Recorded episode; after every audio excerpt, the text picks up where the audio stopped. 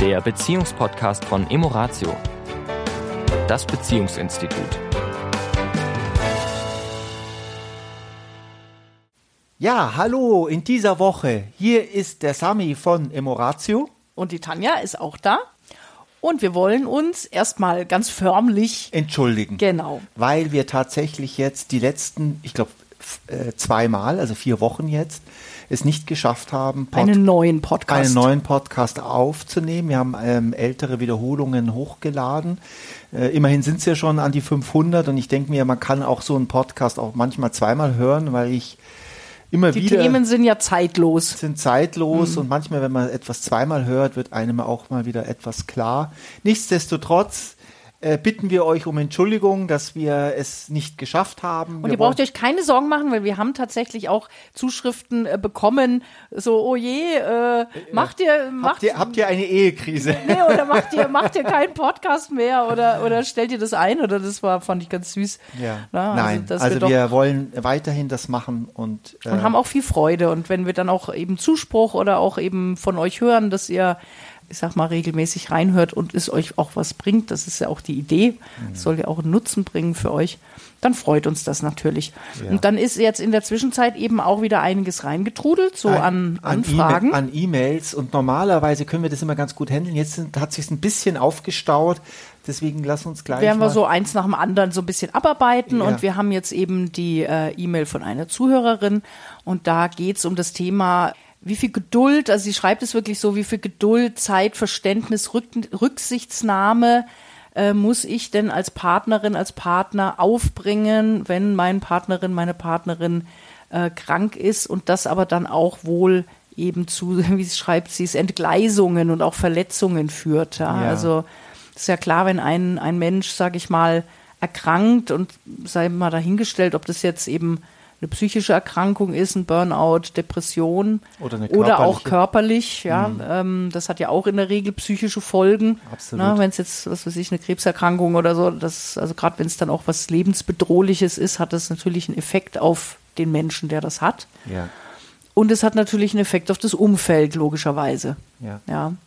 Und ja, die Frage ist, die Frage ist, die sie stellt, ist, wie viel Geduld muss man haben? Und mhm. die Antwort ist natürlich völlig klar so viel Geduld, wie du sie aufbringen kannst. Ja, also. Da gibt es kein Maß. Da gibt es natürlich kein generelles Maß, weil wir Menschen alle einzigartig sind und unsere Beziehungen einzigartig sind. Deswegen ist das natürlich nicht beantwortbar, wie viel Geduld und man würde jetzt eine Zahl sagen von 0 bis 10, so viel Geduld musst du haben. Ich denke gerade an den Satz, wenn du den lieben Gott um Geduld bittest, dann schenkt er dir Situationen, wo du Geduld üben kannst. Und zwar, was wir ja hoffen, dass er uns Geduld, die Fähigkeit der Geduld schenkt, aber er schenkt uns das Feld, um Geduld zu üben. Und ich glaube, an der Stelle ist es wichtig, dass wir uns erst einmal. Ich würde aber ganz ja, gerne, Schatz, ja, an der Stelle sogar ja, mhm. mal den Fokus mhm. nochmal von dem Partner, der jetzt einen kranken Partner hat, wegnehmen, mal hin also wir können aus, aus dieser äh, E-Mail von unserer Zuhörerin tatsächlich mehrere Podcasts machen. Ich würde mhm. tatsächlich mal auf das fokussieren. Wie ist denn das, wenn, wenn ich krank werde? Ja. Also äh, ich, nicht, ich, du. nicht ich, ja, nicht hab's nicht vor. Ja. Na, also es wird jemand krank und mal erstmal diese Perspektive. Also was kann ich meinem Partner, meiner Partnerin zumuten? Also lass uns doch mal die Perspektive einnehmen, mhm. weil es, ich meine, was für uns ja immer wichtig ist in Beziehungen, ist das Thema Selbstverantwortung. Ja. Ja, und wenn ein, eine Person krank wird, dann ist es natürlich wichtig, und dafür ist Beziehung ja auch da, dass man sich unterstützt. Dass man füreinander da ist. Ja. Mhm. Und nichtsdestotrotz darf ich auch in so einer Situation ja. immer wieder schauen, dass ich trotzdem auch in meiner eigenen Selbstverantwortung bleibe. Ja. Insbesondere was auch meinen emotionalen Zustand angeht. Also ich kann nicht sozusagen äh, uneingeschränkt meine Last, so will ich es mal nennen, mhm.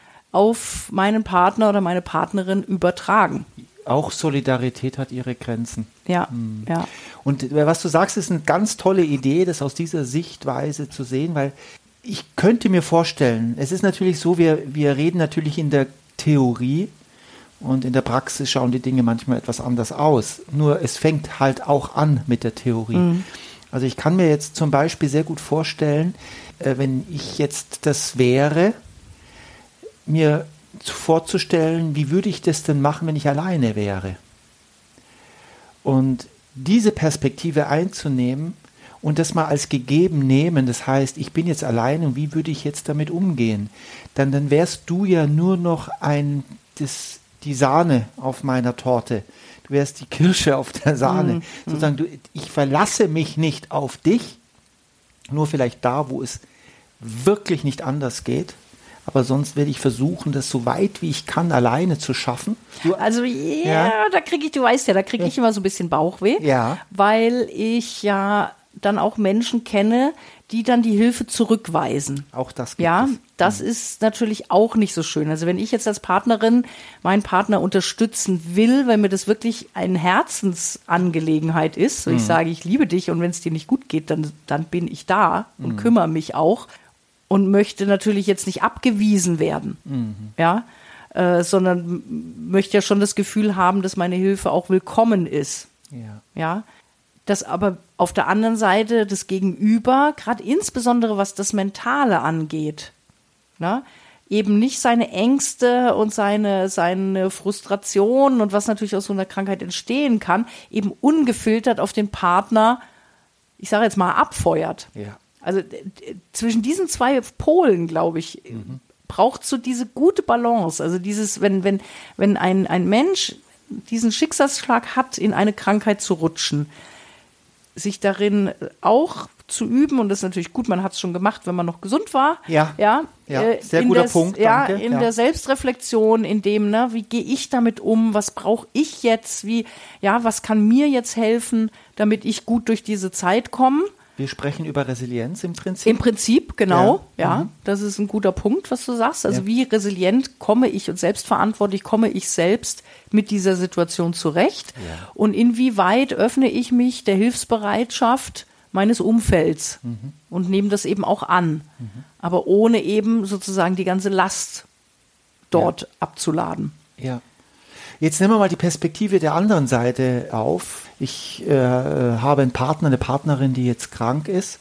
Und ich könnte mir gut vorstellen, dass Menschen ja auch manchmal das, sie erwischt in einer Lebensphase, wo die Werte völlig auseinandergehen. Also ich sage jetzt mal, wenn ich jetzt jemanden an der Seite äh, habe, wo eine Krankheit ist, dann habe ich den, vielleicht den Wert in mir von Solidarität, von Treue, von Loyalität, Pflichtbewusstsein. Pflichtbewusstsein. Das ist mir wichtig, ja. Und das möchte ich natürlich auch leben, sprich äh, da sein für denjenigen.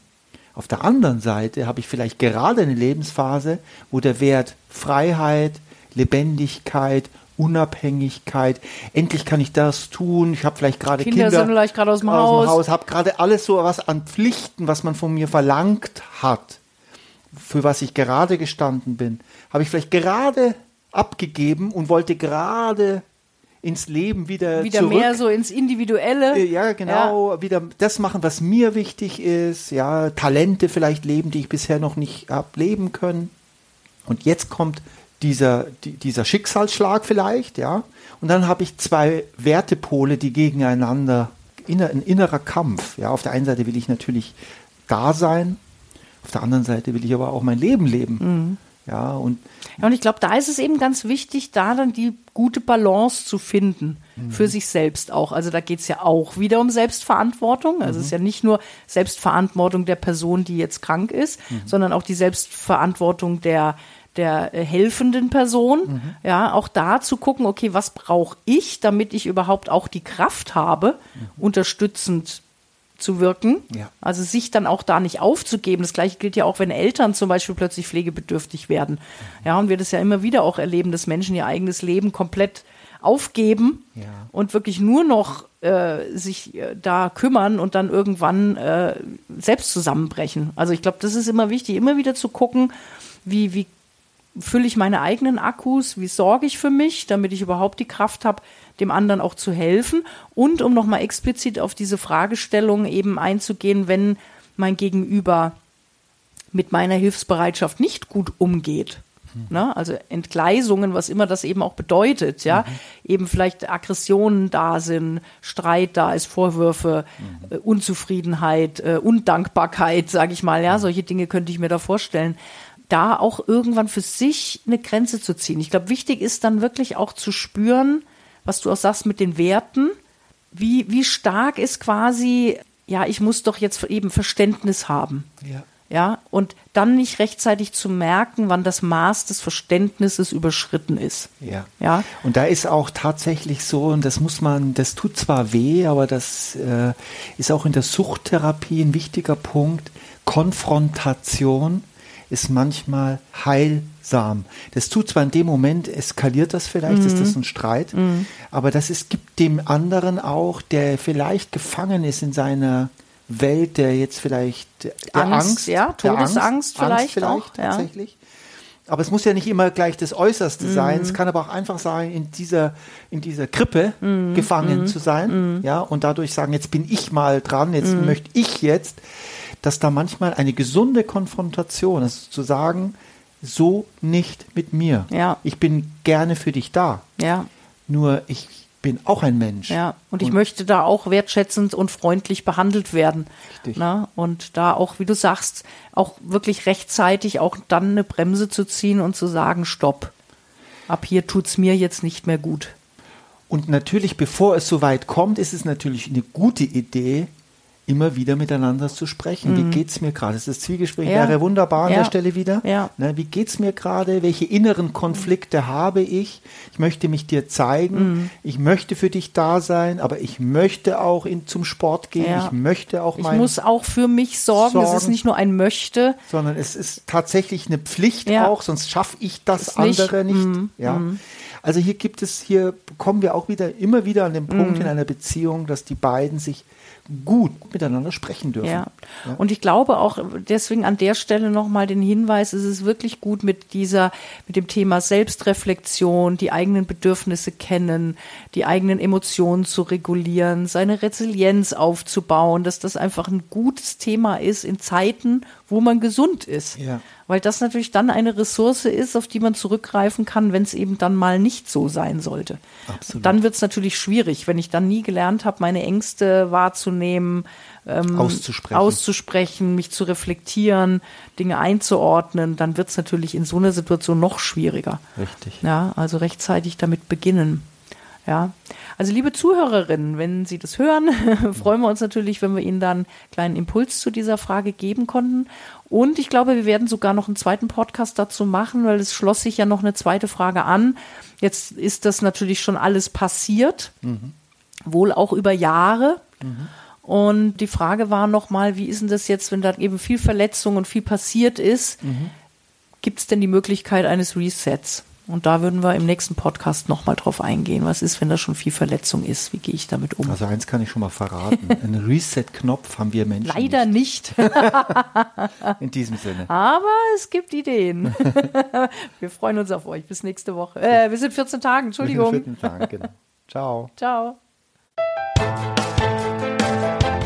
Das war der Beziehungspodcast von Emoratio, das Beziehungsinstitut. Weitere Informationen zu unseren Seminaren und Paarberatungen finden Sie im Internet unter www.emoratio.de.